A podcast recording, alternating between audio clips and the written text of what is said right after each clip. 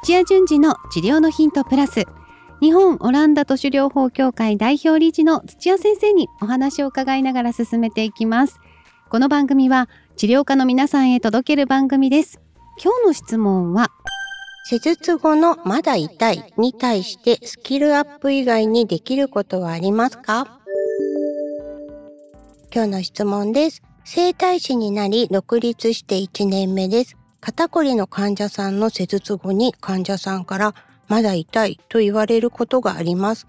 この際にできることはやるのですが、1回ですっきりできることを望まれる方が多いのが現状です。クレームにつながらないように心がけてはいますが、自分のスキルアップをする以外にすぐできることはありますか？土屋先生、こんにちは。今日の質問はこんな感じの質問が来ております。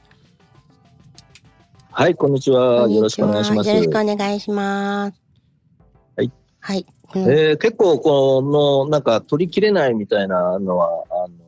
よくあることなので、はい。反対にこう、全部取り切れるっていう、あの、思わせないのが、あの、第一歩かもしれないですね。ああ。そうか。はい。だからまだ痛いとか、まだ硬いっていう状態は、まあ、通常でもよくあることなので、はい。だから施術する前に、まあ、頑張って全部取り切るように頑張りますっていうような言葉がけすると、うん、その裏は全部取れないかもしれないよっていうのを安易にも伝えてますから。あ、そういう言葉かけが大切ってことですね。はい、そうですね。あの、やる前にそういうふうな言葉がけだったり、うん、あるいはまあ、まだたいとか、うん、あのー、その時は全部取れたんだけども、よくあるのはも、もみ返しとかで、後から痛くなるとかっていうのは、はいはいはい、あると思うんですけども、うん。うん、まあ、それも含めて、まあ、頑張ってと、あのー取ろうと思うんで、ちょっと力が入っちゃったり、力加減がちょっと間違ってたりとかすると、うん、あの、場合によっては、もみ返しがあるかもしれませんみたいなのを、まあ、とにかくやる前になんかこう伝えておくと、うん、あの、患者さん納得する方は多いので、あの、もう技術以前にそういうなんかコミュニケーションの一つとして最初に、うんうん、あの言う癖はもうサービス業なんで、うん、えー、ぜひね、やっていただければと思うんですけどね。ああ、重要ですね、これ。でもね、はい、すごい重要です。ですよね。コミュニケーション大切ですよね。はいはいはいはい。なんかほら患者さんっていうかお客さんとかは整体師さんとかだったら結構あるじゃないですか。あのこの揉むだけシステムみたいなところが、はい、そういうとこ行った時にはやっぱなんかお客さんにもよるんですけどなんかねいろいろ聞いてもくれない「凝ってますね」とか言ってただゴリゴリゴリゴリやられて次の日、はい、とても痛くなるっていうパターンもあるんで、はい、じゃあその前にこうきっちりと、まあ、すっごい凝ってますけどどう,、はい、どどうですかねってこの「すっきりしたいです」って言ったら「じゃあできるように頑張りますけど」って言ってこの「揉み返しがあるっていうのはデメリットみたいなお話になりますよね。デメリットと捉えるか、うん、まあ本当にずっと慢性で、あの、もう血の巡りが悪くて硬くなってるところとかは、はい、まあ揉み返しが起こるような、あの、場合によってはちょっともう、あの、ミクロの組織損傷みたいなのあるような感じに一度するっていうことで、またそこがだんだん柔らかくなってっていうこともあるので、はい、だから、その揉み返しを経て、また徐々にあの柔らかくしていきましょうねとかっていうふうに、ポジティブな揉み返しみたいな感じで説明するのもあり、うんうん、ありといえばありなんですけどね。ああ、そうですね。まあ、わからないとね、はい、もう痛かったからとか言って、その人のせいになっちゃいますもんね。なっちゃいますね。はい。はい、ポジティブに説明ね。じゃあ必ず技術者の方はこうやって施術前にあの説明をしておくっていうのがまずスキルアップをする以前にできるコミュニケーションだよっていうことですね。そうですね。はい、でも大はい、大切ですよね。あの何も言わない人って怖いですもんね。意外とでも何も言わない目も見れないっていう方多いので そう全然そこの部分は、うん、反対にそこの部分がしっかりしてれば、はい、スキルはまだいまいちでも、うんうん、結構あの評判良くなりますんであのやっぱりサービス業の接客のスキルはあのしっかりしあのしておきたいですね。あわかりました。サービス業のスキルアップまずじゃあ技術的なことの前にこれをやってみましょうって感じですかね。はい。スキルはい、ありがとうございます。じゃあ、あとこれ自分のね、はい、スキルアップをしていくっていう、いうとなると、やっぱりあとは、細かい技術的なことをどんどん学んでいくのがいいよっていうことなんですよね。そうですね、うん、でその時にやっぱり第一人者じゃないですけども、うん、結果を出してるあの人のところに、あのパッと行って、でなんか力加減だったりとか、あの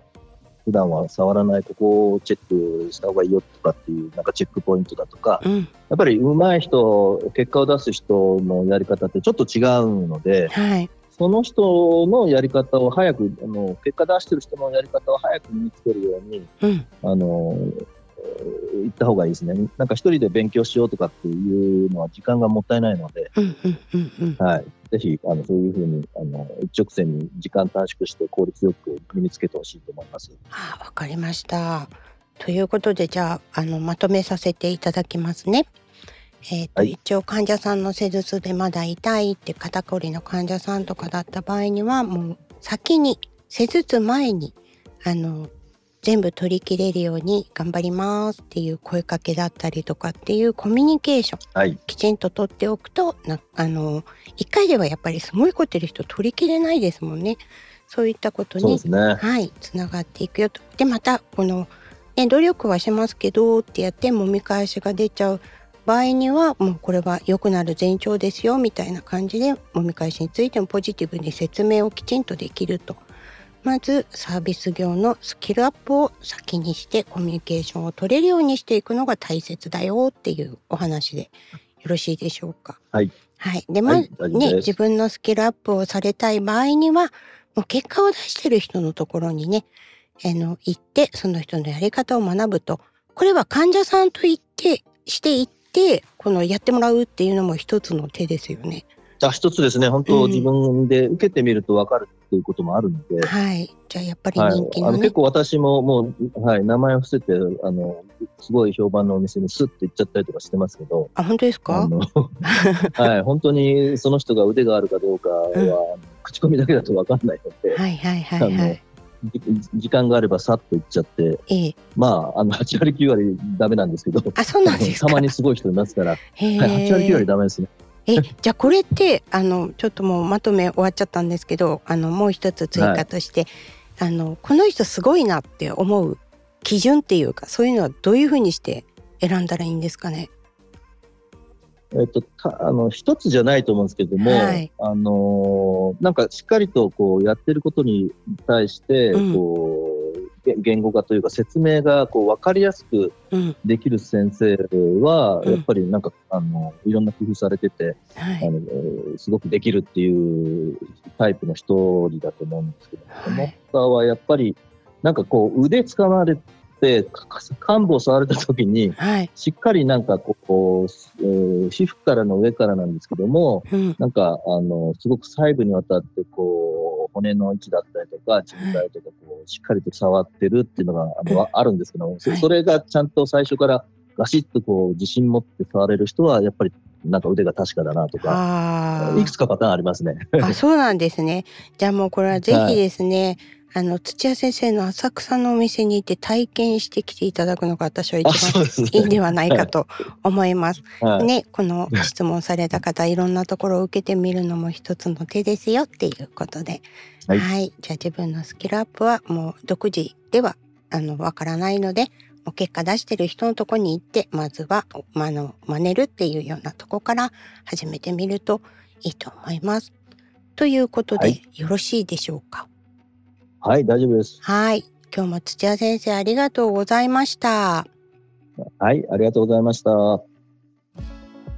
さあ番組では皆さんからの質問をお待ちしております。理学療法士として柔道整復師として鍼灸師としてご活躍の皆さん今後オランダ都市療法を本格的に学びたいという皆さんその後の事業展開まで考えているという皆さんもぜひ新しい道を一緒に探していきましょう。ホームページから気軽にご質問もお待ちしています。そして、えー、チャンネル登録もよろしくお願いします。土屋順次の治療のヒントプラス。日本オランダ都市療法協会がお届けしました。